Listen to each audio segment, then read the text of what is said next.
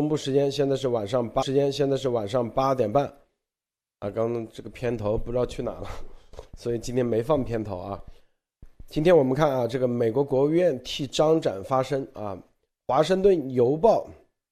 也发表社论，呼吁抢救张展。美参众议员啊，今天访台，又戳动了这个中共的脆弱的玻璃心。这两件事结合起来，我们来看看到底啊怎么怎么看。张展的事情啊，你看这个美国啊，美国为张展的事，国务院都愿意来发声，还有《华盛顿邮报》，所以可见美国这样的国家确实呃让人尊重啊，值得尊敬。好，首先让博博士给大家分享其他相关资讯啊，博博士好，王博士。好的，路德好，大家好啊！今天有几条新闻跟大家分享啊。首先，这个第一条啊，是这个正在这个波斯湾附近的这个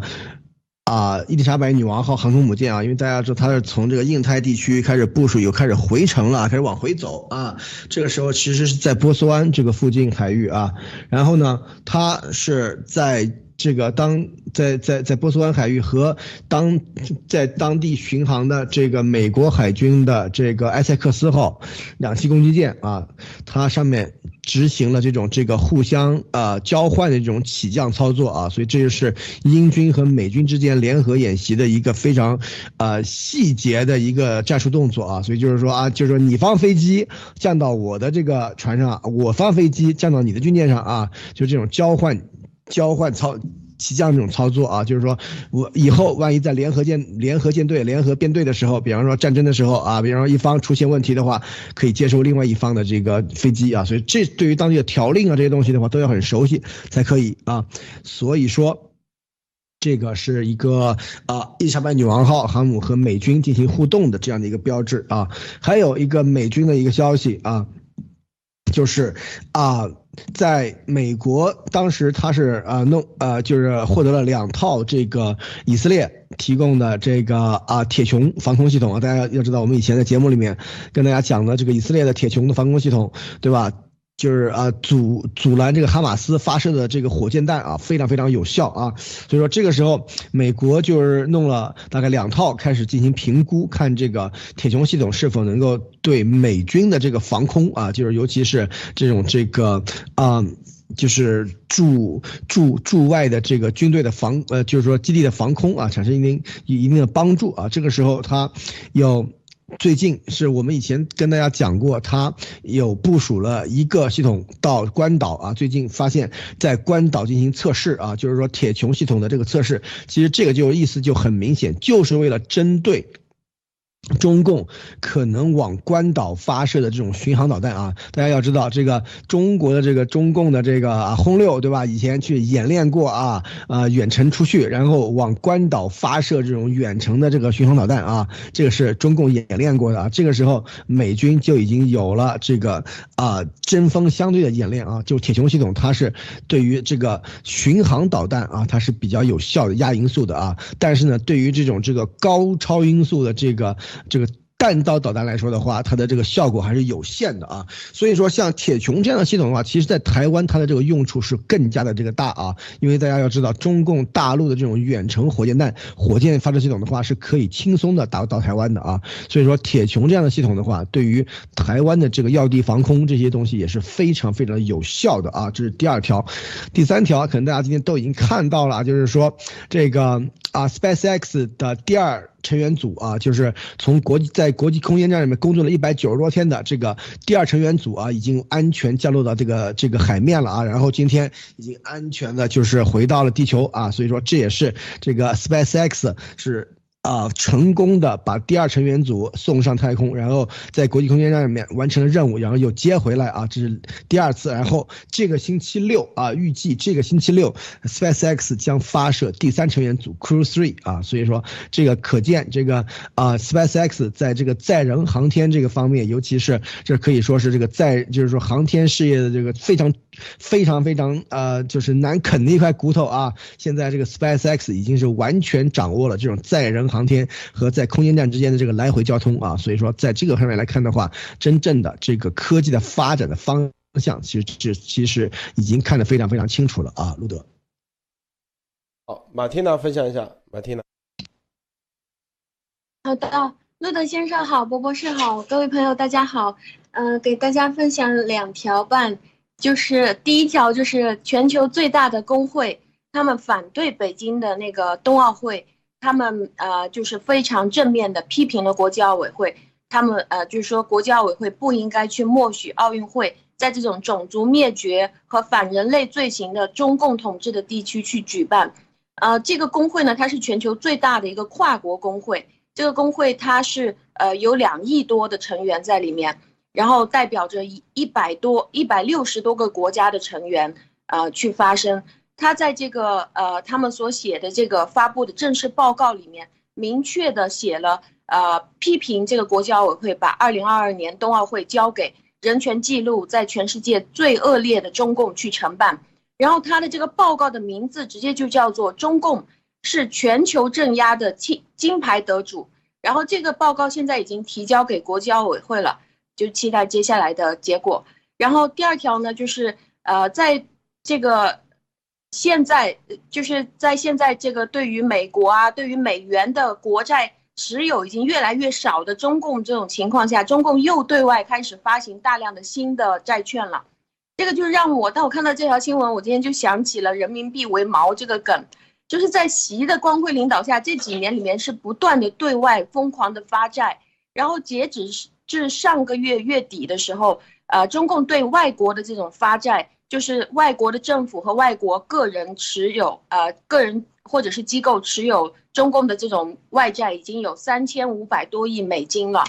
然后现在在这个呃财政部，他们又开始宣布说，他们要在香港去发行新的一批八十亿的债券。然后，但是他今年其实是打算在香港要发行两百亿的美金的债券，然后他又通过深圳这边对香港发债，就是香港这边是对外发债，深圳这边又对香港发债，然后深圳这边他们就做了一个政府，就叫做呃离岸人民币债券地方政府，是专门来管控这个香港这边发债收回来的钱的。然后《环球时报》。在这个呃，在这里说呢，评论了一下，就说这个是叫做人民币国际化。要知道，现在人民币已经是以债为锚了。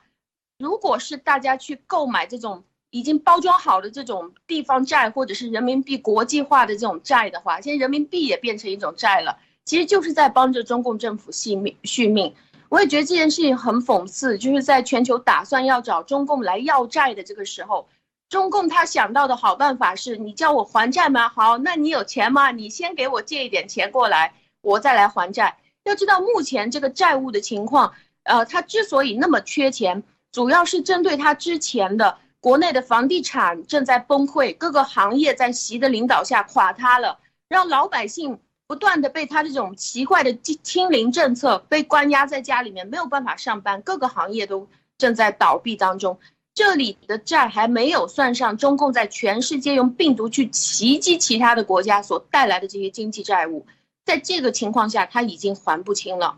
然后半条呢，就是在那个《时空伴随者》的续集，在成都已经看到很多奇怪的东西了。就是成都有人在火锅店正在吃火锅，突然之间就被隔离了，然后别人就告诉他说：“你要在火锅店里被隔离十四天。”然后这个大人小孩都在火锅店里不知道干嘛。然后外面就开始拉上这个线了，就说你们就在这里隔离吧。然后呃，在成都也有在公交车上有一个女的，她刷卡进来的时候，突然之间就发现她是个红码。然后其他的人就说怎么办？我们现在该怎么办？我们的车该让他下去吗？还是呃，我们这车人是不是都毁了？就是当这个时空伴随者开始继续发酵的时候，就出现现在的情况。谢路德先生。在昨天国务院的啊美国国务院新闻发布会上，这个发言普莱斯啊对张展女士的健康状况恶化深表关切啊，然后呃这个美国国务院发言人啊，你看看对张展都专门来支持啊，力挺张张展啊，这是这一个华盛顿邮报啊专门发表社论呼吁抢救张展。华盛顿邮报八日发表社论称，张展是在二零二零年二月新冠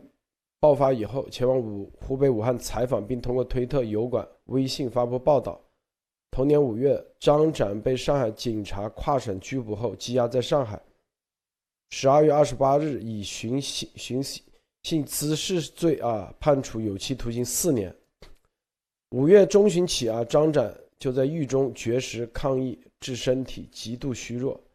家人已有人呼吁尽快让张展保外就医。华盛顿邮报的社论担担忧张展的近况，然后啊，社论指出，这个张展被捕和监禁是中国更大范围掩盖疫情的一部分。除了张展外，率先揭露疫情的八名武汉医师遭到训诫。加上中国官方不断试图阻挠外界调查疫情起源，并不断将疫情根源归咎于中国境外等，都是为了掩盖疫情。这个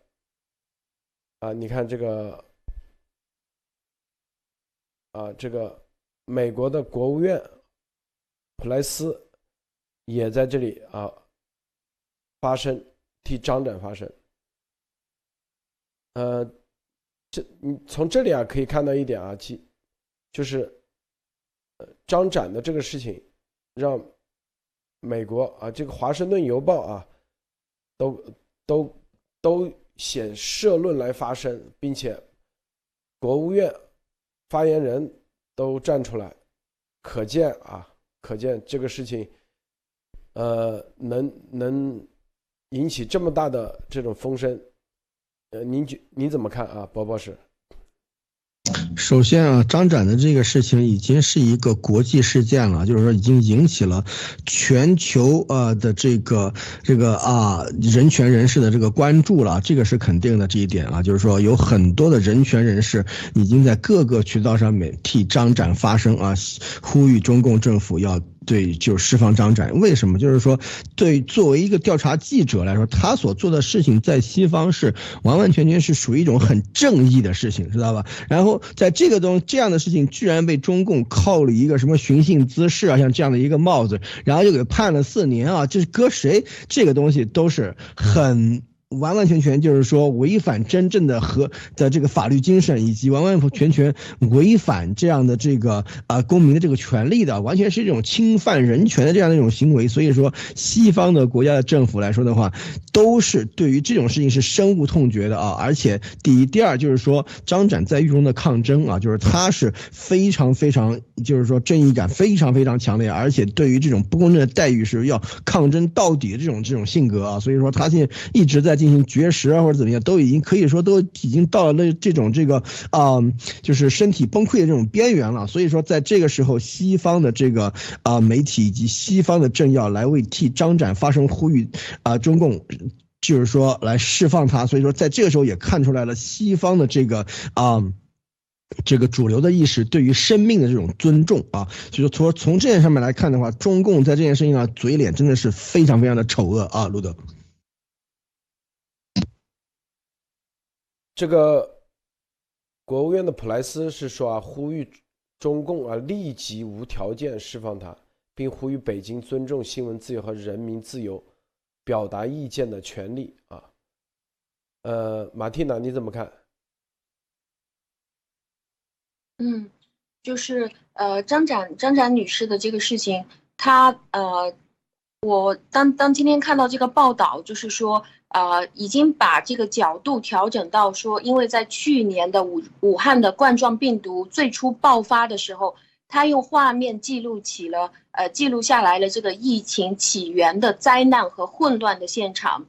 呃，然后于是他就被定成寻衅滋事这个罪罪名，并且被关押四年的时间。其实跟他同一期，就是在这篇报道里面已经把他和同一期的。八位爆料的这个武汉医生都拿来并列放在一起，就说明其实呃，中共他其实最想要掩盖的是，在这个最初疫情大爆发的时候，因为现在我们看到中共的这个宣传已经尽量的去呃，把它和其他的国家都说成说我们都是一样的受害国，呃，或者是说在昨天那个管义的那个采访当中。也想往这个方向去带，就是我们也是受害者，你们也是受害者，大家都是经历了爆发。但是其实最初的大爆发本来就是在武汉。那么，呃，中共用把这个武汉最初爆发的时候，在当在当场的那些非常混乱的灾难的这些画面，呃，曝光的这个张展女士拿来关起来四年的时间，当大家都在极力的帮助她的时候，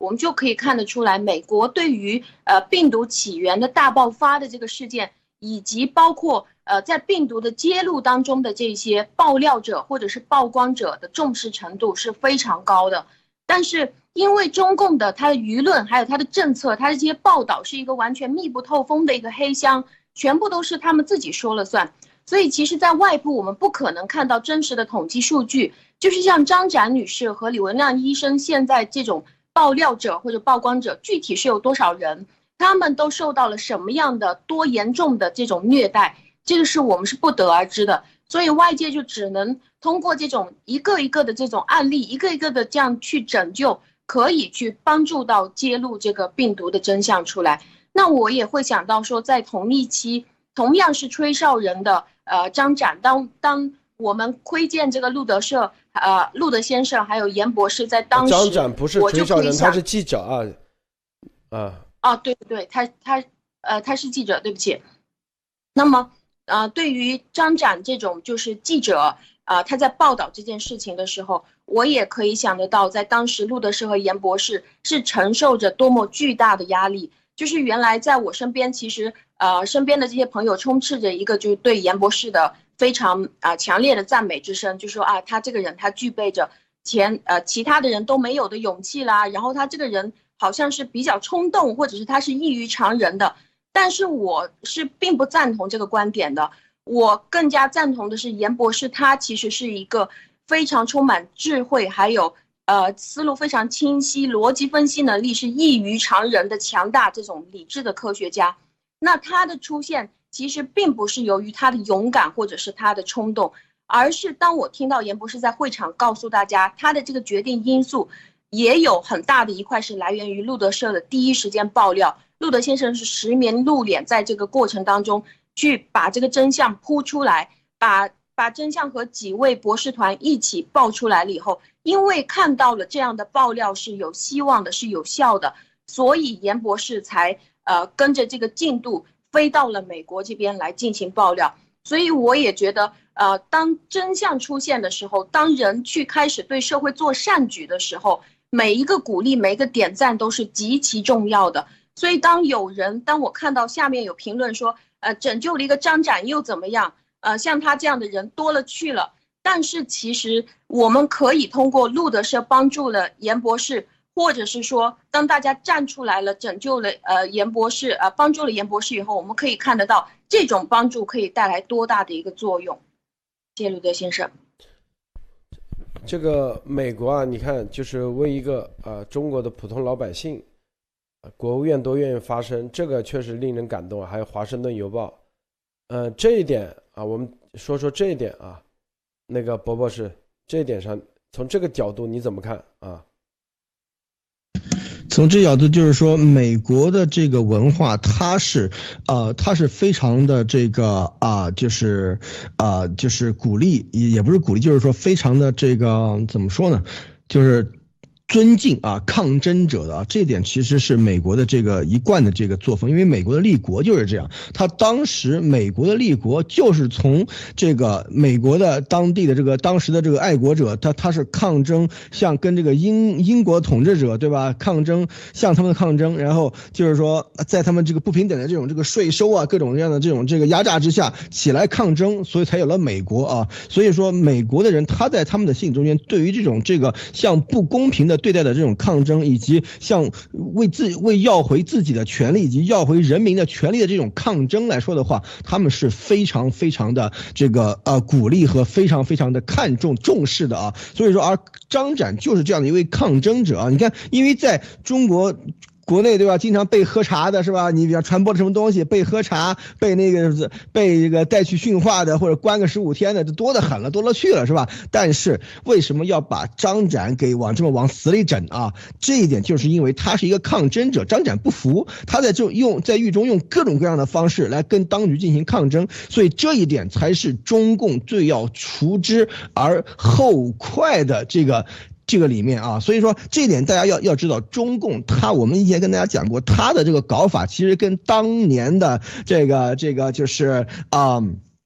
秦朝的这个当时这个啊当时的这种啊秦朝的这种法家的这种外，当时还没有外儒，就是这种法家的这种这个做做法，其实是非常非常的一样的，就是说其。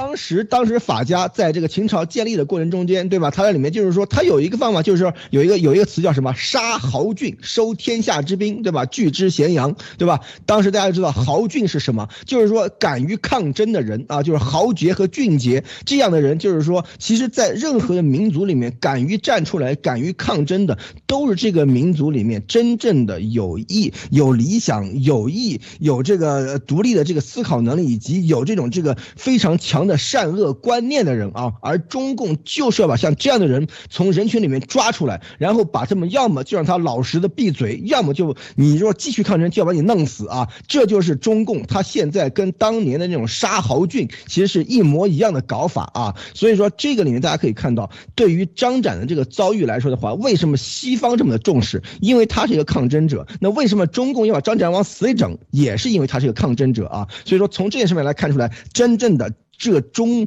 中国的这种几千年的文化，然后生出来这个中共这样的一个怪物，然后现在对于真正的为了人人的权利以及为了这个真相揭露而抗争的人，他们是什么样的一个做法，以及西方是什么样的一个一个对待的一个方式，所以就能看出来真正的社会制度哪个好哪个坏，这个里面可以看得非常非常清楚啊，路德。那除了张展，实际上还有方斌啊，是吧？除了方斌，还有一位。嗯，当时叫什么名字？现在也没有出来，啊，所以这个在里面可以说啊，只要不配合的就出不来，啊，配合的就 就出来了。这一点，马蒂娜你怎么看啊？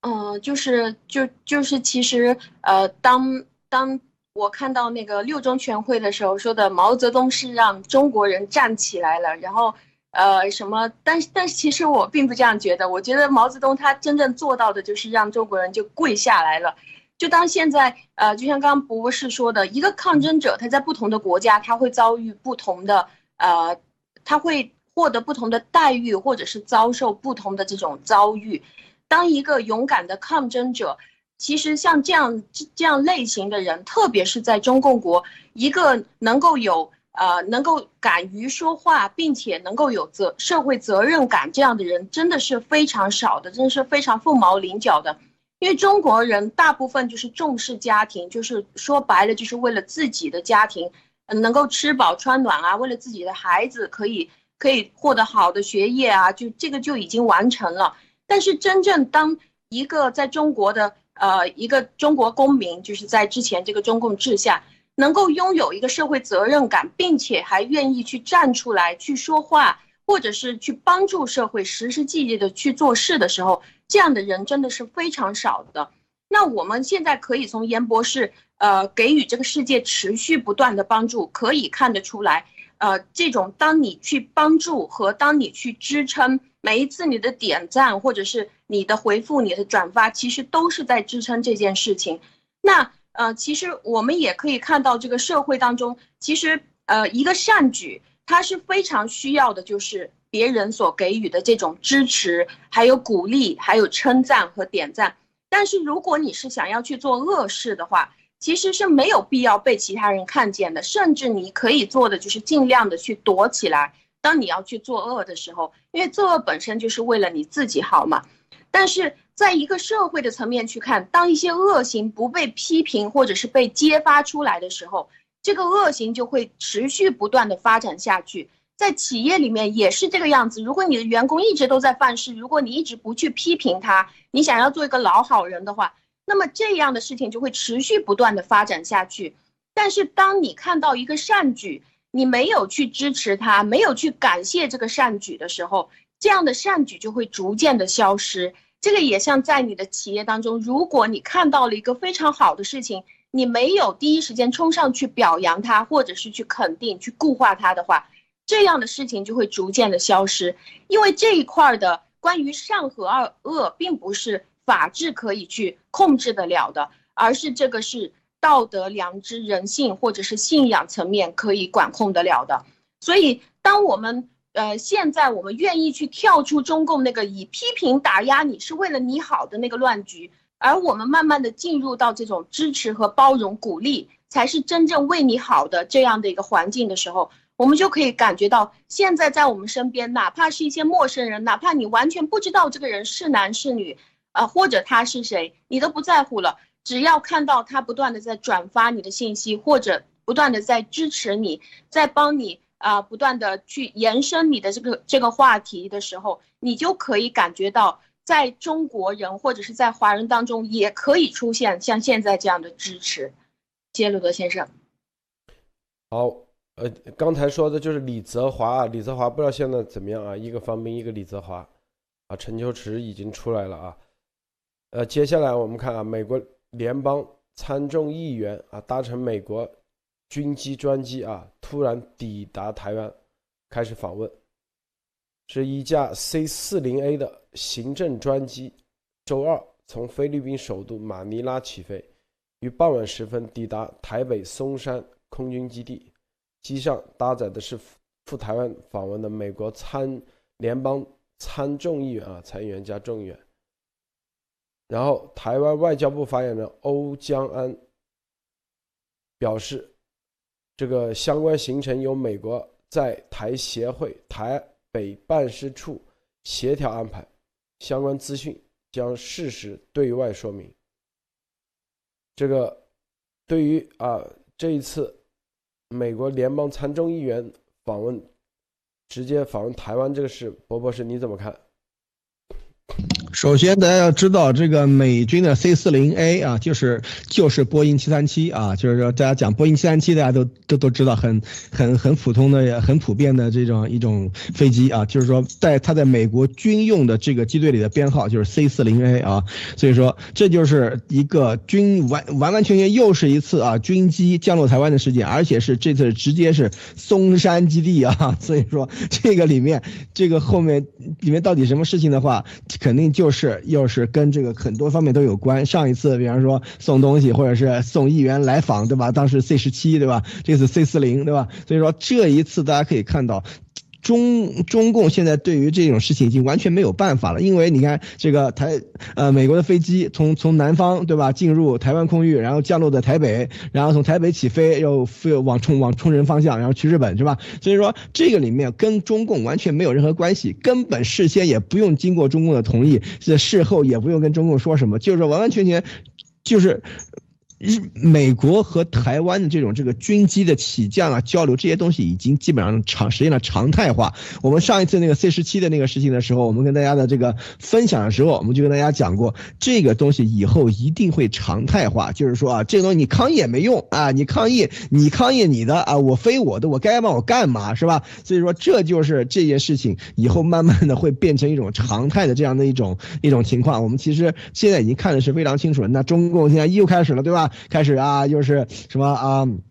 警告是吧？又是什么抗议什么这些东西又都来了，口炮又又打一遍啊！其实完全没有任何的实质性的东西出来啊！所以说，可见在这个里面，美国的打法其实是非常非常清楚的，就是说他把一些东西做成常态化以后的话，你每次你都抗议，让你抗议去，我我该我该什么我干什么是吧？所以说这件事面来看的话，以后一旦是慢慢成为常态，一旦成为一种这个这个就是约定俗成的东西了以后，你再你要再想改变的话，再想抗议的话就很难了啊！所以说现在这个时间，我觉得美。美国是在各个方面一步一步的，也在日拱一卒啊，在台湾这个事情上面，在也在一步一步的往前，就是说推进啊，所以说很多的东西都在发生的很快，我觉得，路德啊，啊，马蒂娜怎么看？啊，就是当我看这个报道的时候，他是这个就像中共前两天开会一样的，我们开会说什么，开完了会以后再告诉你。现在美国的方法也是这样的。就是呃，因为因为搭乘军机这个事情，呃，他是不方便对外去说的，所以呢，这一次搭飞机过来也就没有提前去跟任何人说了，然后已经到了才告诉大家，并且关于这一次呃搭乘军机过来了以后，呃，具体的人是谁，他在这里也没有说，呃，只是告诉这个是参。参议院和众议院的内部的有十几个人，然后呢，具体他们到这边要商量的内容是什么也没有说。呃，就是由于尊重台湾也说，由于尊重美方他们的这一次呃这次过来这个代表团的意见，所以呃也就是说，当看到呃包括昨天看到拜登对于中共的那个说法的时候，我就我就发现就是。像现在的拜登政府，他和之前的川普总统他们的行事方式是完全不一样的。一个呢，就是直接先把我要干什么，就是非常简单的说出来；而现在的这个拜登政府呢，他是挑选一些可以说出来的模棱两可的一些话，但是实际上他在做的事情，他不会提前告诉你。那这个是否也可以看得出来，现在的情况已经不是大家可以摆在明面上去商量的情况了，而是大家该做什么就做什么。呃，然后在实际上呢，就说一些不太触碰你的呃这个敏感点，或者是因为大家可能也都知道他是一个玻璃心了，那么就是能说的就说，呃，就是这种模棱两可的话呢，就说，呃，如果是不能说的呢，就不说了，就直接做。也就是现在已经美方跟着，呃，包括之前的欧洲代表团，也包括现在的美方跟着台湾的关系，我觉得是越来越实质性上的有非常好的关系了。谢谢鲁德先生。好，接下来啊，这个拜登啊，有消息说拜登希下周举行在线会议，在线会议啊，视频会议，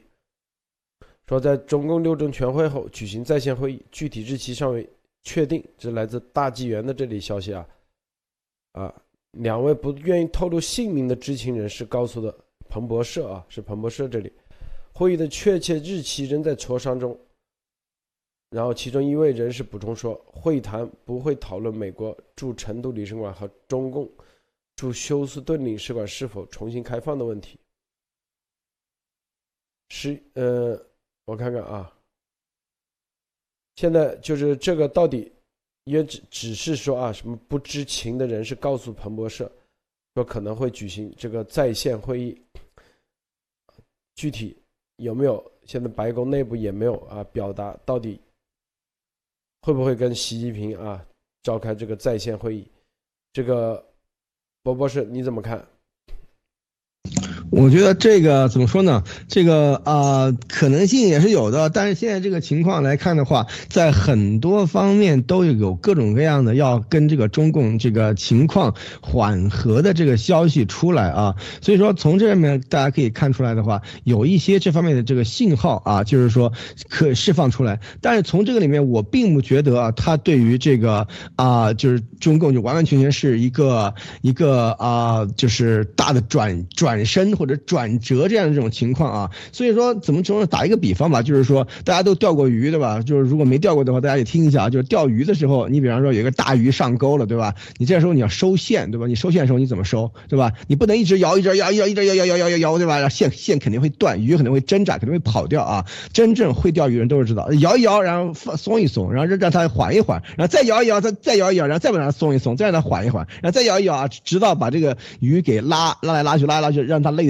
的精疲力尽，然后把它给捞上来啊！所以说这个里面大家可以看到，真正的很多的这个情况，大家可以看到有这样的一个规律的啊，就是说该紧的时候啊，紧紧紧紧紧啊，在有些关键方面一点都不放松，比方说军机降台湾这些事情的话，一点都不放松啊，该怎么干怎么干。但是呢，有些方面啊，稍微松一松啊，所以说这些东西大家可以看这个大的这个趋势是往哪儿走的，大家可以看到，就像今天早上那个啊，沙利文说的啊，就就是说。对于中共的这个呃不寻求对吧？对于中共那个的这个制度的这个改变，这是为什么是吧？大家可以想一想，就是中共有一些很傻的那些那个呃，就是说外宣或者他们故意这么说的话，他们还在那里啊说谈官相庆啊，这个美国啊终于啊失败了对吧？中美国终于认输了是吧？但是大家可以想一想，外交关系是什么？以前很多人说这个外交关系就跟夫妻关系一样啊，就比方说啊夫妻吵架吵架吵架，然后突然一方跟另一方说啊这这么。多年以来，我想改变你的想法是错的，我再也不会想改变你了。这啥意思啊？大家想这啥意思啊？是吧？这完全就没有这个复合的可能了，知道吧？就是说跟你离，跟你离定了，知道吗？是这个意思。所以说，那些有些中共那些文宣在那里说啊，我们又赢了，对吧？又厉害了，真是这个脑子真不知道是是是怎么想的。这个其实是一个非常危险的信号，大家一定要知道，这就等于美国对于中共是放弃治疗了，知道吧？这是一个非非常危险的信号，就是说过了这一点以后，后面只有对抗，没有合作。所以说这点上面来看的话，其实是极其危险的啊。所以今天又开始放一个消息出来，要缓和，要往回搂一搂，就跟钓那个鱼一样，知道吧？要把它松一松，再紧一紧，再松一松，再紧一紧啊。所以说这个节奏大家一定要知道，但是这个绳是掌握在美国人的手里啊。所以说这点大家一定要好好的这个体会啊，就是说国家与国家之间的关系啊，放弃治疗可不是什么好事情啊，路德。就是上次在阿拉斯加是吧，不不是啊，阿拉斯加还是吵架，阿拉斯加他们叫安克雷奇嘛，我们不就安克雷奇是吧？对，他去的那个酒店叫库克船长酒店，船长酒店，我们就住在库克船长酒店 开会。那这次，对，因为他在安克雷奇最好的酒店就是个库克船长酒店，对吧？然后那个他们的宴会厅的这个，嗯，他是三月份，三月份那肯定。那个安克雷基也是早上，早上可能十点钟吧，才天天亮吧，可不十点多还是多少，反正早上八点钟吃吃早餐的时候，黑不隆咚，跟晚上十二点一样。你想想，让他们跑这么远，那多那个。对于对于当时布林肯只是中间中转一下，是吧？因为安克雷基有有有空军基地嘛，是吧？啊啊！但是对于他们追过来，我天哪！多辛呃多多那个多没面子啊！所以这个就这我们可以看到，谁在追着后面，谁谁主谁从，已经很清楚了。这里头啊，这个又要说什么？又要开视频会议了啊！很多很多人又开始啊，五毛肯定又意淫了，开始嗨了啊！甚至有些又开始说啊，这个。美国又要输了啊！你怎么看啊，博博士？我是觉得啊，这次视频会议到底讲什么还很难讲。也许视频会议里面说要要这个习近平对为病毒事情负责呢，是吧？所以说打视频会议讲这个讲这些东西的话，有很多东西可以讲啊。所以说大家不要以为啊，这是一个视频会议啊，这些东西就是对于中共的妥协，就是趋于投降这些东西啊。虽然我们只要知道这个这个拜登政府对吧，他有很多的这个因素，比方说气候啊这些东西的话，他是要中共进行合作啊。但是在这种情况下，他也已经说了，中共的和俄罗斯在这个气候议题上面跟美国不合作，让他很上很丧气，很失望啊。所以说这个里面，大家也可以看到，大国的博弈不是像小孩过家家一样啊，说不完说掰就掰，对吧？东西啊，东西都要讨还，对吧？东西以以后老死不相往来，没那么简单啊。就跟我说刚才一样，钓鱼的这种事情，可能这个比喻更恰当一些啊，时紧时松啊，但是这个绳儿一定要牢牢攥在手里啊。所以说。这个里面大家一定要看到，我觉得这是一个节奏性的一个变化啊，所以说这个大家可以拭目以待啊，路德。啊，马蒂娜你怎么看？是的，我非常非常赞成博博士的那个看法，就是我也认为，就是当我们看新闻的时候，我们要去注意那种上下剧情的对比啊，我们不能只是看一个东西。就是美国现在正在做的事情，这么长的时间里面一直做的事情，就是到处建立各种各样的小群，是吗？这个小群是为了对抗中共啊，然后他也去买武器，然后跟大家一起联合搞联联合的军事演习，然后呃抓住了所有的时间去跟着台湾，也就是中华中华民国去接触，呃，然后呢，呃，包括在在前几天在美国国内建立这种九幺幺病毒调查组，然后他突然之间说出来说，哎，我不跟你们闹了，这个这个。中共就觉得很开心，但是其实因为你没有逻辑思考能力吗？你不知道看这个上下文吗？怎么可能突然之间出现出现一个就啊，我我跟你就算了吧，不可能的。所以我非常赞同博博士说的这个东西，就是他其实明确，他没有明确的说出来，但他这个意思就是我已经放弃治疗，我已经放弃你了，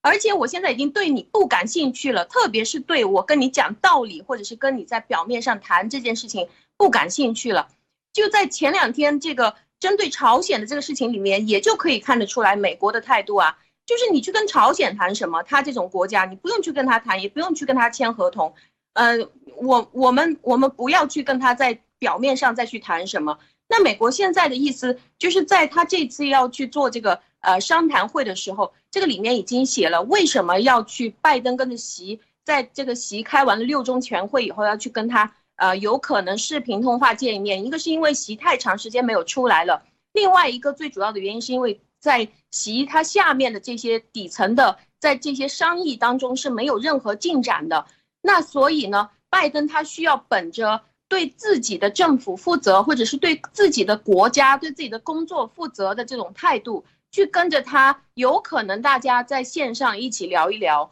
但是这个是否要聊，要聊什么内容？我觉得一定不会是对中共有有利的任何的内容，我是这么看。谢鲁德先生，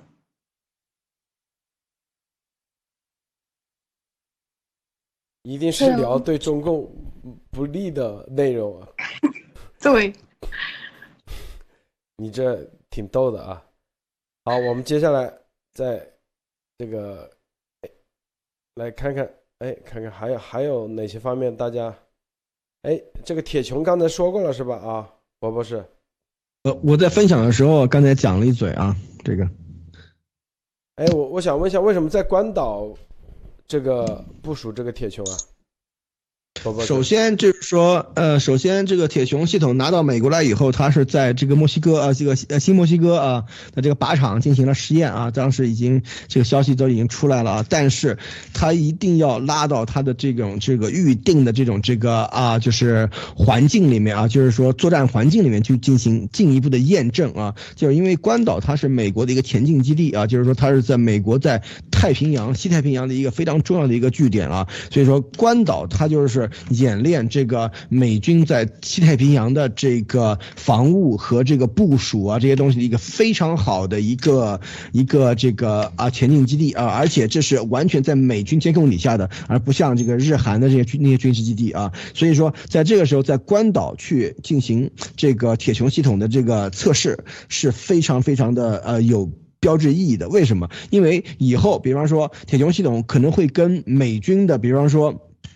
团级的这个单位或者是旅级的单位啊，同时部署啊，是吧？所以说跟那个美军的营团级单位同时部署的话，那这个时候就要跟美军要有这种这个互动，对吧？跟这个美军的这种战场协作要有互动。以后比方说啊，要跟随美军部署到日本、部署到台湾或这些地方的话，这些东西都要开始在现在这种时候练起来啊。所以说这个时候才是美军来验证这个铁穹系统和美军的这种前置部署的这个作战单位的话，他们之间的互动。到底是怎么样的啊？就是说很多条令啊，很多这些东西要熟悉起来。所以说这个里面就是一种战术性的演练。这个里面，所以说这个在用来在关岛的话是非常非常的这个就是有有它的实际效果的。而且中共以前演练过啊，用轰六 K 对吧？用轰六 K 从这个攻从这个啊。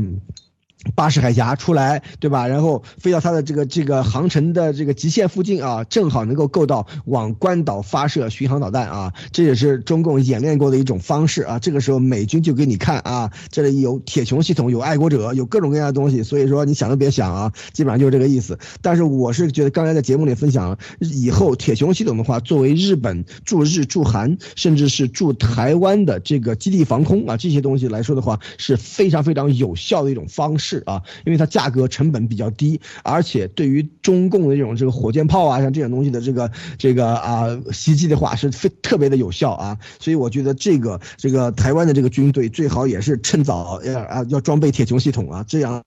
对于这个大陆又是一个震慑啊。路德，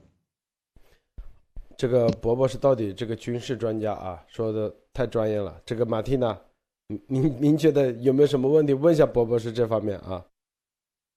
嗯，就是，就我我我个人感觉，就是就是这个铁铁穹系统，它布置的好快啊！我记得上一次，呃，因为我记性不是很好嘛，就上一次才刚刚说完那个中共超音速武器什么，就觉得啊好吓人，然后当时就说好，那美国现在已经确定了要投资，然后要去买武器，然后这就已经在练了，就就那么才几天的时间，这铁穹就已经开始在练了，所以这个就可以看出来，这个民主政府。呃，它不是像中共的这种体制，就是中央领导下任务说不行，我们需要很多的原子弹，你们快去想办法做吧。然后这个下面的解放军啊，什么各个各个呃，大家就开始去想办法，然后一层一层是回扣下去，到最后就出现了在广场上军演啊，什么在只能在在那个城市里面去开的那些迷彩车啊，什么东西。但是在一个民主政府里面，当这个国家真正是需要去。保护自己的盟友，或者是保护自己的时候，他是很快就可以从这些非常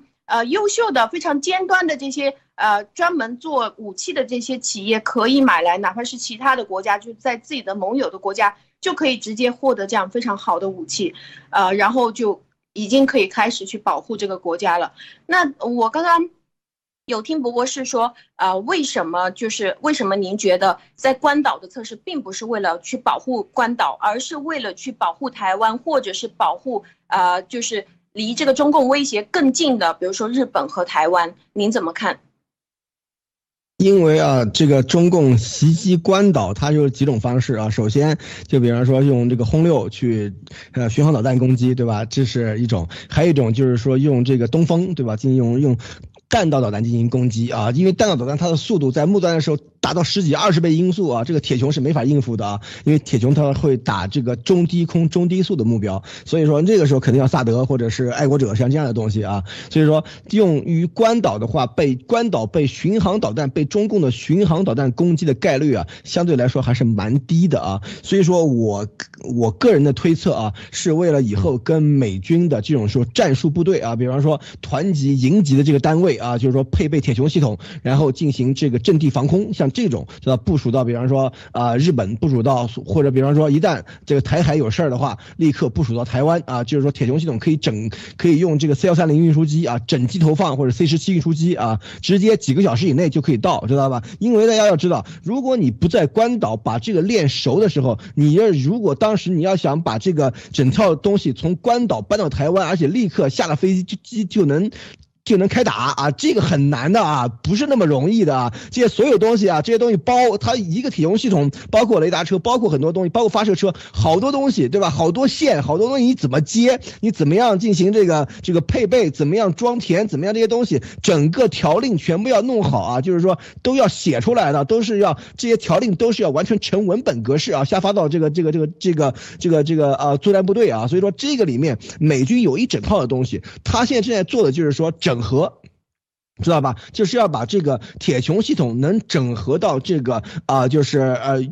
派驻部队的这个防空的这个整个系统里面去啊，所以说这个里面他是在做的是这样的一个动作啊。一旦这些东西弄好了以后，很多部队轮训了以后，那以后铁穹系统随着这个部队进行这个呃，就是往这个啊远远海进行远程进行部署，比方说呃陆战队啊这些进行部署的话，就是一个非常快捷的一个过程啊。这个跟中共的这个不一样，美军这是有一整套的这个条令系统的啊，这是一。第二就是说，很多人有有时候在问问我说。说这个铁穹啊，这一点也不先进嘛，对吧？这个东西美国难道没有这个技术吗？你不是说美国技术很先进吗？那干嘛非要买以色列的呢？这个里面就大家对于军工就不懂了啊。就是说，首先美国是有这个技术的，但是你要想把这个技术完全的开发出来，然后完全的形成作战能力，而且完全的就是说能够达到一，就是说啊，就战场环境所需要的这种这个，就是说这个容错度啊，这些这些标准的这些参参数的话，需要很漫长的一个过程啊，它绝对可以达到。但是没有个两三年，这个是肯定不行的。这是一，第二花钱，知道吧？就要花很多的钱才能够达到差不多一样的效果，还不如从以色列买现成的啊。第三就是说，美国的这个。这个啊，就是说这个啊，这个铁穹是以色列的那个那个 Rafael 系统，就是美国以色列国家的这个也是国防最大的最大的这个国防企业啊生产的啊。这个东西美国它不能直接拨款给以色列这个军工企业吧，是吧？但是呢，我可以买你的铁穹系统，这样的话就是说等于是变相的给以色列的这个军工企业进行资助啊。所以说这个钱就这么来的啊。所以说这个以后他以色列的，比方说那个 Rafael 的公司，他拿到了这笔钱了以后，他。可以去做别的事情啊，是吧？所以说这个里面有很多东西在里面。为什么去购买以色列现成的系统？这个其实是有很多的经济的、政治的，甚至呃和这个战术的战略上面的考量的啊，不是说啊这个随随便的随随便的一个决定。而且据我所知，美国。国内的几家几家公司呃生产的这个跟铁穹类似的系统。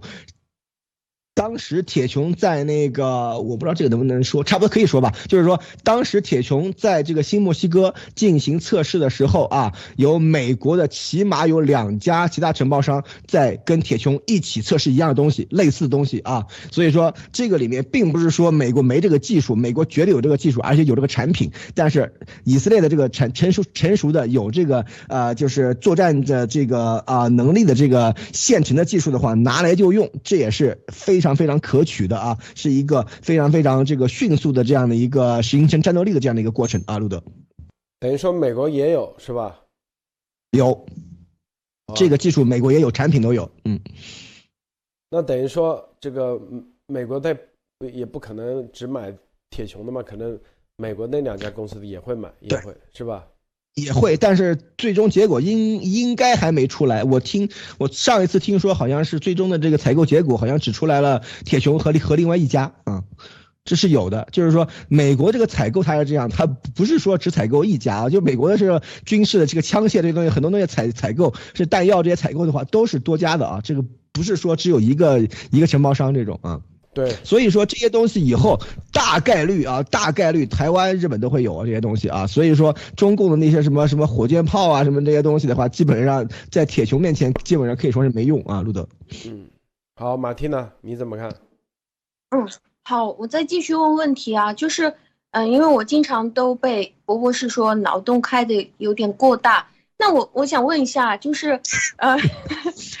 就是如果我开脑洞啊，就是如果现在。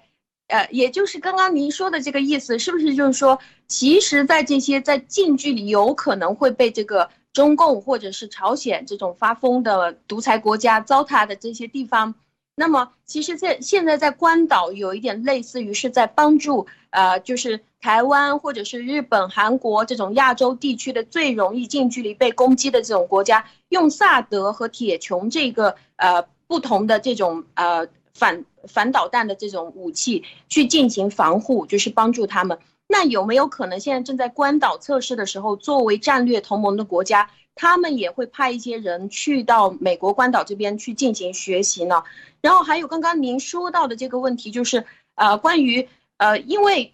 就是我个人的理解啊，就是因为中共是一个独裁国家，而且非常明确的是，他的这个中共的解放军是属于党卫军。的这种呃，就实际实质上是属于党卫军，所以在他自己要去做这个军备的时候，其实他是不可能对外去呃到处去购买啊或者是什么的。但是在民主国家，民主国家主打的就是和平还有合作这种机制，所以当当这个国家它是保护自己是可以做到光明正大的，当这个国家。是明确的面临外部的威胁的时候，或者是他的同盟国是面临外部威胁的时候，他其实是可以直接在明面上去购买谁家的更好，然后谁家的谁家的东西更合算。我好像看到过您有有写过关于这个铁穹，呃，它的这个导弹每一个导弹的价格和美国国内的这个做出来的每一个导弹的价格是有差异的，所以这个会不会是呃？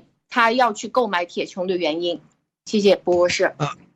对，这也有这方面的原因啊。大家一定要知道，这个所有东西都是有成本的啊，尤其是军工方面的东西，成本更加复杂，更加的这个多。为什么？就是说，因为嗯。大家要知道，如果你搞这个，呃，我们这行你就知道，做一个东西做五件和做五百件和做五十万件，这个价格是不一样的，所有的这个流程也都是不一样的啊。所以说这个里面大家可以知道，这个是为什么军工的这个单品它有时候非常非常非常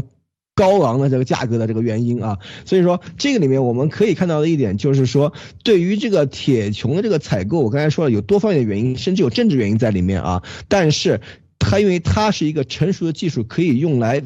非常有效的反击像巡航导弹、像火箭炮的这个火箭弹，甚至像这个啊火呃就是说远程炮弹，像这样的这种中中低空、中低速的这样的这些这个啊就是就是这个这个这个这个炮弹啊，这这些这个呃投射体啊，这个时候它是非常非常有效的，这是一。第二，它的这个反击成本是很低的啊，大家要知道，铁穹系统一次齐射十万到十五万美元啊，就是说它是你像这个，就像我们照片上面画的这种，对吧？像像放放焰火一样出去那么多，对吧？一次反击十万到十五万美元这样一次啊，但是一枚爱国者一百五十万以上啊，所以说这个大家要知道，这个成本的差别是一个。天上一个地下啊，所以说这个里面当然了，像爱国者的系统的话，它的这个。它能干很多铁穹干不了的事儿，它可以截击更加高速的东西，它可以截击高度更高啊。像萨德的话更不得了，萨萨德是中中段反导啊，所以说这个里面它的这个成本更高，而且它的这个早期预警雷达啊什么这些东西的话，这个技术含量更高啊，所以说这个都是不一样，它是各种不同的这个级别的东西。但是铁穹作为一个阵地防空，对吧？比方说啊，敌人的火箭弹打过来了啊，用铁穹来一次齐射，对吧？把它给干掉，是吧？对于这种要地防空这些东西的话，其实是非常非常有。有效的一种方式啊，尤其那中共它有一种战法，在美国的这个军兵推里面也都出现过啊，就是说中共用大量的，比方说像卫士那个火箭炮，这个远程火箭炮，它能够射程达到好几百公里啊，它就就就是说在海峡的另外一边，在福建、浙江那边的沿海啊，去部署这个多管远程火箭炮去轰轰炸台湾啊，这个时候的话，否如果你不做任何的防卫的话啊，你。台湾呢肯定会遭受巨大损失啊，因为那个东西的火力是非常非常大的，投送能力是非常非常强的啊，这是一。第二就是说，如果你要用那种这个反导系统去打那个东西的话，实在太划不来了啊，这是一个 cost 的问题，而且这个效率问题在里面。所以说，铁穹这样的东西，对于像那种这个多管火箭炮，这是属于这种克星啊。所以说，这个里面我觉得啊，我个人觉得这个铁穹系统以后啊，或者类似的这种系统，或者美国造的这种。功能类似系统啊，以后肯定会出现在台湾啊，所以说这个是对台湾是非常非常有有用的一个武器啊，路德。呃，这个马蒂娜，这今天这形势很好，你这有问题，对你也也多提问，多问一下，是吧？这个你看就把博博士啊，这个竹筒倒兜子就给倒出来了，是不是？咱们这节目啊，就就是啊不呃各种形式啊，就是互相之间可以问。别老知道只知道点评啊，都可以互相之间啊，呃，马蒂娜，还有什么问题？是，好，那就是在刚刚听完了博博士的分享以后，呃，因为今天路德先生嗓子不舒服，所以我就我就在这里多问一点问题，就是呃，也就是说，现在可以看得到的美国和美国的这些盟国，就是民主国家的这些盟国。他们正在准备的就是有远距远距离受到攻击的，还有中距离，还有近距离受到攻击的，包括最好的、呃最豪华的武器，还有最有性价比的武器，他们全部都是全面的部署出来了。但是这个就当我们对比中共的时候，但现在大家都不愿意，连俄罗斯也不愿意就给他给他藏一手，不愿意卖他一些武器的时候，他自己现在又没有办法，就可以看到今天。呃，拜登又再一次对于呃限制这个中共的武器，限制这个在武器的方面跟着军工方面的这种企业的合作。今天拜登又再续了一年的时间，就是在九号的时候，就是禁止中共的这个军工企业这个系列去购买任何的武器啊，或者是去获得这个技术，它已经被截断了。那现在又在继续截他一年的时间。那么，其他的国家是在这种合作，是为了保护自己这个民主国家的前提上去，可以有完善的东西去对抗它。而中共现在的情况是彻底被孤立，自己也偷也偷不到了，做也做不出来。那在这种情况上来看，是不是他就更不可能去跟着对外去打了，就只能这样对外叫？而且我觉得他接下来应该会越叫声音越小，就大家越来越不相信他。这个就像呃，今天我看到这个。呃，美国五角大楼也回复了关于他们在沙漠上做的那个、那个、那个靶子的那个事情。美国五角大楼回复的时候也是一样的，就好像就啊，没事儿，我们知道了这个事情，没关系的。所以，所以就是在中共接下来继续在武力方面去叫嚣的时候，我觉得他声音应该会越来越小了。嗯，谢博士，您怎么看？对这个这个是方面，大家要知道，最近美国和欧洲国家对于中共的这个航天航空方面的这个前置啊，这个东西越来越多。比方说加拿大的这个加拿大的普惠公司，对吧？停了那个新州这那个中国有个新州七百是这个我就用那个螺旋桨发动机的啊，这种这个支线支线运输机啊，这个项目估计也要出问题了，因为加拿大的这个普惠公司根据这个禁运条例，把它的这个发动机的这个提供给停了啊，螺旋桨发。发动机，中共现在可能都有问题啊，所以说当然了，中这方面中共的这个这个涡桨系列的话也是可以用的，但是你整个的这个飞行的飞机的设计可能都要改或怎么样，所以说在这个里面，对于中共的这个。啊，就是军工方面的这个禁运啊，是越来越厉害，而且以前欧洲有很多东西，它是搞得不明不白的啊。比方说德国的公司，对吧？德国公司它是提供了中共的这个驱逐舰和中国的潜艇的这个发动机啊，知道吧？就是说柴油发动机这些东西，这些东西现在已经被欧洲的议会给挖出来了啊，说你怎么啊，按在这个民用的这个条约下面，把你们的这个发动机卖给中国的某家公司，然后居然到最后装在了这个啊这个驱逐舰上面。啊，对中共的驱逐舰上面，或者说中共的这个这个潜艇上面，这是怎么回事啊？所以现在开始调查这个事儿啊。所以说，因为大家要知道，以前在这个和平年代啊，都是你好我好大大家好，有些东西就睁一只眼闭一只眼啊。你像我以前去过几家这个国内的这个啊，就是说著名的这个啊航空企业啊，大大家大家就是说名字就不提了，他们的这个什么总师啊什么东西我都见过啊。就是说这个里面他们就是很多东西就是一种模糊状态，对吧？我不说，你也不说。吧美国的那些什么数控机床啊，欧洲的那些高端的这个设备啊，都用在什么东西上面啊？你不说啊，我也不说；你不查，我也不查。你以为美国人不知道？就是西方人，你把这个数控机床，对吧？搬一个位置，对吧？从一个车间一边移到另一边，他们都知道。我告诉你啊，所以说在这个里面。那要知道，真正的高端机床里面有陀螺仪的啊，只要你一动的话，你这个一一把它把它给拎起来或怎么样的话，吊吊车吊的话，立刻知道啊。所以说这个里面大家一定要知道，不是说中共就是说美国人不知道，而是在你中共，比方说跟美国进行合作，慢慢的像一种这个比较这个。比较这个这个啊啊，就是人性化、比较平等、比较民主、比较这个自由这个方向前进的时候，美国人是不管你的这些东西啊。但是你再像现在这么搞的话，那就惨了，就好像一个老公老婆两个人有时候吵架，对吧？对吧？老婆偷老公钱包里的钱，是吧？这些东西老公知道了也无所谓，是吧？你这不都一家人吗？是吧？无所谓。但是打离婚的时候，你试试看啊，这里面可就不一样了。就像我今天跟我今天刚才说的，现在这个时候就等于是放弃治疗，等于这个关系。彻底破裂，等于就是说我对你已经没有任何的这个这个啊转还余地了啊！你要偷我钱，你试试看，是吧？所以说，在这个时候，大家一定要知道啊，就是美国和欧洲，他不是没有办法去去整你啊，他要是想整你的话，他他招数多得很。所以说，在这个时候，中共想突然就是完完全全在这个时候，在很多的关键领域想立刻断奶，立刻就开始自己自力更生，我觉得这的确是想多了。真正搞技术的人都知道我在讲什么，因为我对于国内这方面还是很熟的，很多的这个技术也有很多这个搞技术方面的朋友，见过很多人啊，所以说这个方面中共想真正的立刻就。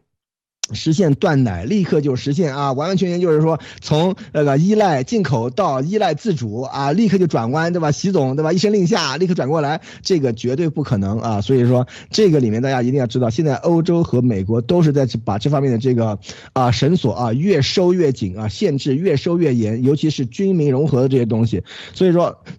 大家，我一直跟大家讲，这里面的东西你要看趋势啊，你不能光看一个单一的事件。你看单一事件的话，你怎么解读都可以。但是一个单一事件在这个趋势下面的话，它的意思是不一样的啊，路德。嗯，对，这个伯伯是到底专业啊，是不是马蒂娜啊？听完以后，是的，今天一下子就问出来了很多想知道的东西。我我也非常认同，就是呃，我们我们每一天，当我们每一天都在看这些新闻的时候，我们不能沉浸在某一个点里面去，我们需要看的是整个趋势是怎么样的。这个也像前两天在那个呃，有有一个朋友，我们在那个推特的私信里私信里面聊天的时候，他就说。呃，我的英文不是很好。那如果是有的时候，当我翻译错了某一个词的时候，我觉得这个是非常非常大的一个问题，非常严重的一个问题。我告诉他，我的英文也是非常烂的，但是我每一天呃，我都在翻译，就是直接用这种自动翻译，翻译出来肯定有很多的错误在里面。他说，那呃，那你翻译错了，你怎么想？我说，其实因为呃，我们可以去上下文直接去对比，如果是这一个某一个词被中共的这种操作啊，或者是被这个翻译公司不小心就翻译错了的话，我们去对比上下文的时候，我们就可以去把这个词就会被忽略掉。因为如果这个词真的非常重要的话，那么在其他地方你就可以得到这种验证。但是如果这个词它本身就非常不重要，我记得当时去聊的时候聊的是美国的情报部门，当时被翻译成了英特公司。那如果是这个英特这个公司很重要的话，肯定要在这个文里面就提到说英特公司的老总怎么说，他们的员工又怎么说，为什么会提到这个英特这个公司？但是如果是全文都没有这个东西的话，你就会自动忽略掉这个翻译错的这个词了。所以就是在现在的这种，呃，西方国家或者是其他的国家已经决定了要一起去把这个独裁灭掉的这个过程当中，你肯定会看到各种各样拉线啊，各种又放线的这种过程。但是当你看不懂的时候，你你最重要的是看整个趋势是怎么样的，去对比大部分的动作是怎么样的，整个形势是怎么样的。嗯，谢路德先生，这个博博士后面还有一个重要议题，别忘了是啥，知道吗？乳包啊，什 么乳包？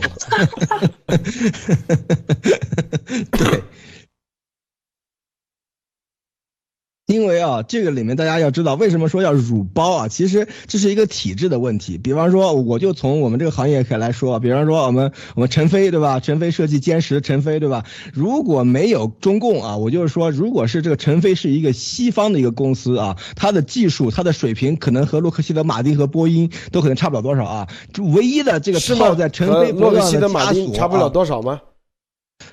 他我我就说，如果当时，比如说八十年代，一九八零年开始啊，陈飞就整个搬到美国来啊，在这种美国的环境之下发展啊，他的这个技术实力和水平。差比可能到现在可能会有像落马这样的水平啊，这么说陈飞叫陈落马，这也是有这个 有这个原因的。为什么？就是说我接触过中共墙内的有不少技术人员，他们的这个技术素质和他们对于这种这个航空啊、航天这种事业的这种热爱，真的是非常非常的真挚的。但是啊，中共的这个体制就在这里。你看那个讲的不好听，歼二十是吧？歼二十这个设计前一半头上一半陈飞做的，尾巴一半是沈飞做的。你说哪有这样搞的？是不是？为什么？就是。是为了沈飞是沈飞是亲儿子是吧？陈飞是干儿子是吧？所以说这个里面又牵涉到中共的那个，啊，这个这个这个对吧？陈飞是出了很多的飞机或者怎么样啊？沈飞出很多院士啊，所以说这个里面大家就知道，这是牵涉到一个体制的问题。这就是为什么说大家我们说这个东西整牵涉到底，其实不是人的问题，而是体制的问题。你像陈飞的很多这个技术人员这些东西，他们的素质都非常高的，他们的这个能力也都非常强的，但是。你看一一到科研啊，就开始要要所有东西都要听党的话了，书记开始书记开始指手画脚了，是吧？再往上对吧？工程院什么什么开始指手画脚了，是吧？所以说你这些东西一旦有这些傻逼在里面掺和的话，那你就完了，是吧？所以说这个里面真的是啊，不是说中国人不行啊，而是说中国的很多的这种技术层面的东西，因为党在里面瞎搞啊，就搞到现在这个样子啊。所以说这个里面其实真正的我从我我。我所见过的，我所认识过的这个层面来说的话，真正的妨碍了中共呃中国在技术层面发扬光大、飞黄腾达的原因，就是中共啊，没别的啊，就是党组织啊，就是说这些东西如果没有这些东西，比方说陈飞是一在美国的这个私营公司的话，一样的规模，一样的这个早就起来了啊。所以说，大家如果对于中国啊，为什么啊这个？这个这个中国还没有强大，中国还没有真正的在这个啊这个技术啊军工啊这方面能够领走入世界领先行列的话，咱们就去问问中共啊那些书记一天到晚在搞什么啊是吧？就是还有那些院士一天到晚在搞什么是吧？所以说这个里面大家一定要知道，因为我对于中国的这个技术人员是的这感情是非常深厚的，因为跟他们一起工作过很多，有过很多的交流啊，他们真的是素质水平意识各方面都是一流的啊，但是。书记都是人渣，我见过的书记没几个好货啊，所以说这个里面大家一定要知道，因为我不是说对他们有成见，但真的就是这个样子，很多的书记是成事不足败事有余的啊，所以说这个里面大家有一码归一码，说一码啊。那你说台湾和这边的区别呢？和中中共这边的台湾那边也接触的多嘛，是吧？对，台湾接触也很多，但是呢，台湾汉台湾的一个很好的一个例子就是汉翔，对吧？汉翔它现在已经是纳入美军体系了啊，就是说汉翔它的这个水平，在这个比方说它，你看整个亚洲的所有的盟军的这个 F 十六都是到台湾汉翔去做维护啊，这些东西啊，所以台湾汉翔的水平可以和通用啊这些东西差不了多少了啊，而且最近台湾那个永鹰的那个教练机也是非常造的非常好啊，所以说在这个里面，你看台湾多小啊，台湾只是中大陆一个省的这种。师资水平、科研水平、经济水平这些东西，是不是？而你像那个中国成飞啊、沈飞啊、西飞这些东西的话，它都是全国的实力在这里，全国最好的这个科技人员在那里，所以说它这个体量是不一样的。所以这就是我为什么把这个像成飞和这个洛马、波音啊，像这样的这些公司比较，知道这是才是一个层面的这种比较。但是啊，美国没有党没有党党支部啊，所以说美国没有党组织，最多有点工会，对吧？所以说这个里面是差别最大的一个地方啊。一旦你要把这些东西政治化，一旦你要把科学技术政治化的。话，那你就去找死好了啊！基本上就是这样的一个情况。台湾它的这个情况就是说，它是因为它的这个体量问题啊，它真的是体量问题。就是台湾的几所著名的大学的里面的这些很多的这个科研人员，我都接触过啊。台湾工研院我也是，呃，咱不多说了，反正 这个也是有接触啊。就是说这个里面大家要都知道，他们的水平也是很高的，但是。台湾它毕竟它它的这个国家的体量只相当于大陆的一个省啊，它的那个 GDP，它的这个人员，它这个人口基数都是这样的一个，所以说台湾做到现在这样子已经是非常非常不容易了。大家就想想，如果是整个中国它能有台湾这样的这种这个自由的空间的话，整个中国的这种这个这个这个技术上面的这种这个面貌将会是什么样子啊？所以说这个里面我最恨中共的一点就是说，中共为他自己的生存。完完全全扼杀了中国中华民族的发展啊！所以说这点上面来看的话，中共绝对是这个历史罪人啊！路德，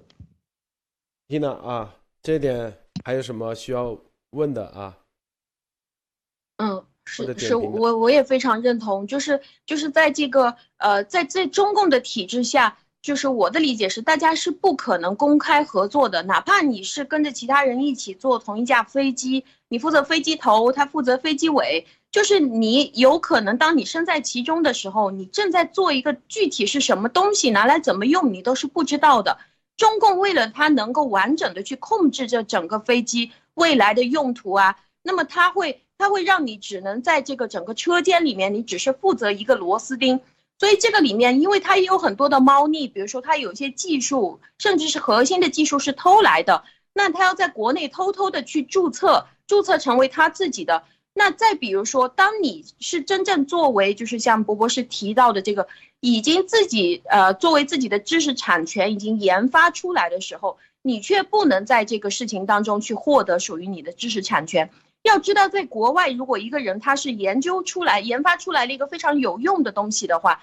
别人是可以研究出来了以后就吃一辈子的。但是你在中共国，当你去研发了一个非常棒的东西，把它放在这个飞机上的时候，他可以做完了就直接把你抛弃掉，我们不需要你了。那你在这个过程当中，当你每一天正在研发的时候，其实你也可以非常明确的感觉到你是不受尊重的，你是一个工具。他做完了直接就可以把你灭掉。那对于飞机还有这种大型的构造非常复杂的这种机器设备来说，最重要的东西并不是说呃你拿这个飞机头在那边拼命研究就行了，而是。更加重要的是，在真正组装好了以后，大家去测试，那这个东西就必须是公开的。你在测试当中哪一个部分发生问题，哪一个部分和另外一个部分之间的这种配合发生问题，呃，这个都是在实际的在开发之后实际的情况当中需要付出更大的努力的。所以这个也可以看得出来，为什么中共的这些东西就只能是拿来广场上面开着玩啊，给大家看啊。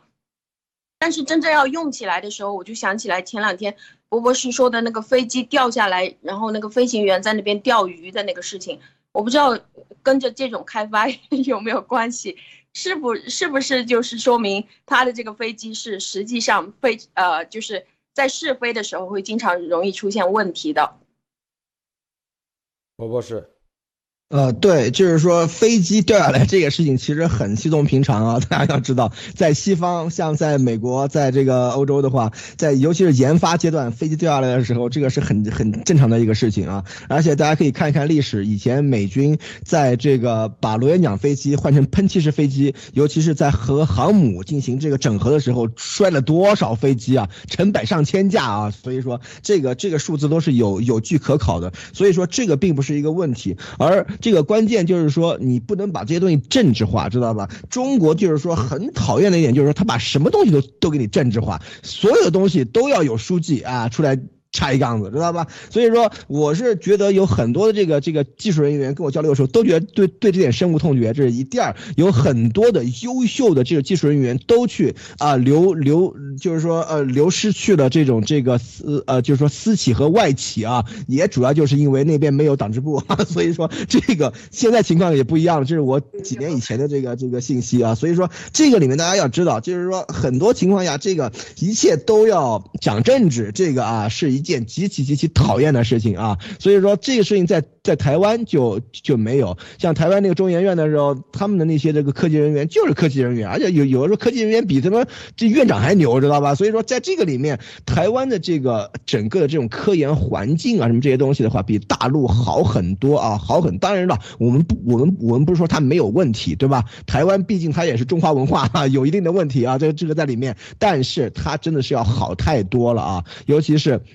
那中研院、工研院这些研究机构啊，他们的很多东西做的都是非常非常的专业的啊，都是非常非常讲专业的。所以说这点上面来说的话，不会像出现大陆这样啊，我院士多，所以我牛逼啊，是吧？所以说这个里面大家都知道我说的是谁啊？所以说这里面啊，出的院士多啊，所以这个里面所有东西都都都得归我啊。所以这个里面呃，什么吃喝嫖赌啊，什么这些事情也就层层出不穷啊。所以说这些事情就是看到一个政治体制烂透了，就基本上是这个样子啊。而这个是直接影响一个国家的这个技技术实力的啊，路德。好，这个博博士啊，今天关这方面说的太好了啊。这个呃，马蒂娜最后还有什么需要啊问的？没有的话，咱们节目就啊没有了。博博士最后还有没有什么需要补充的？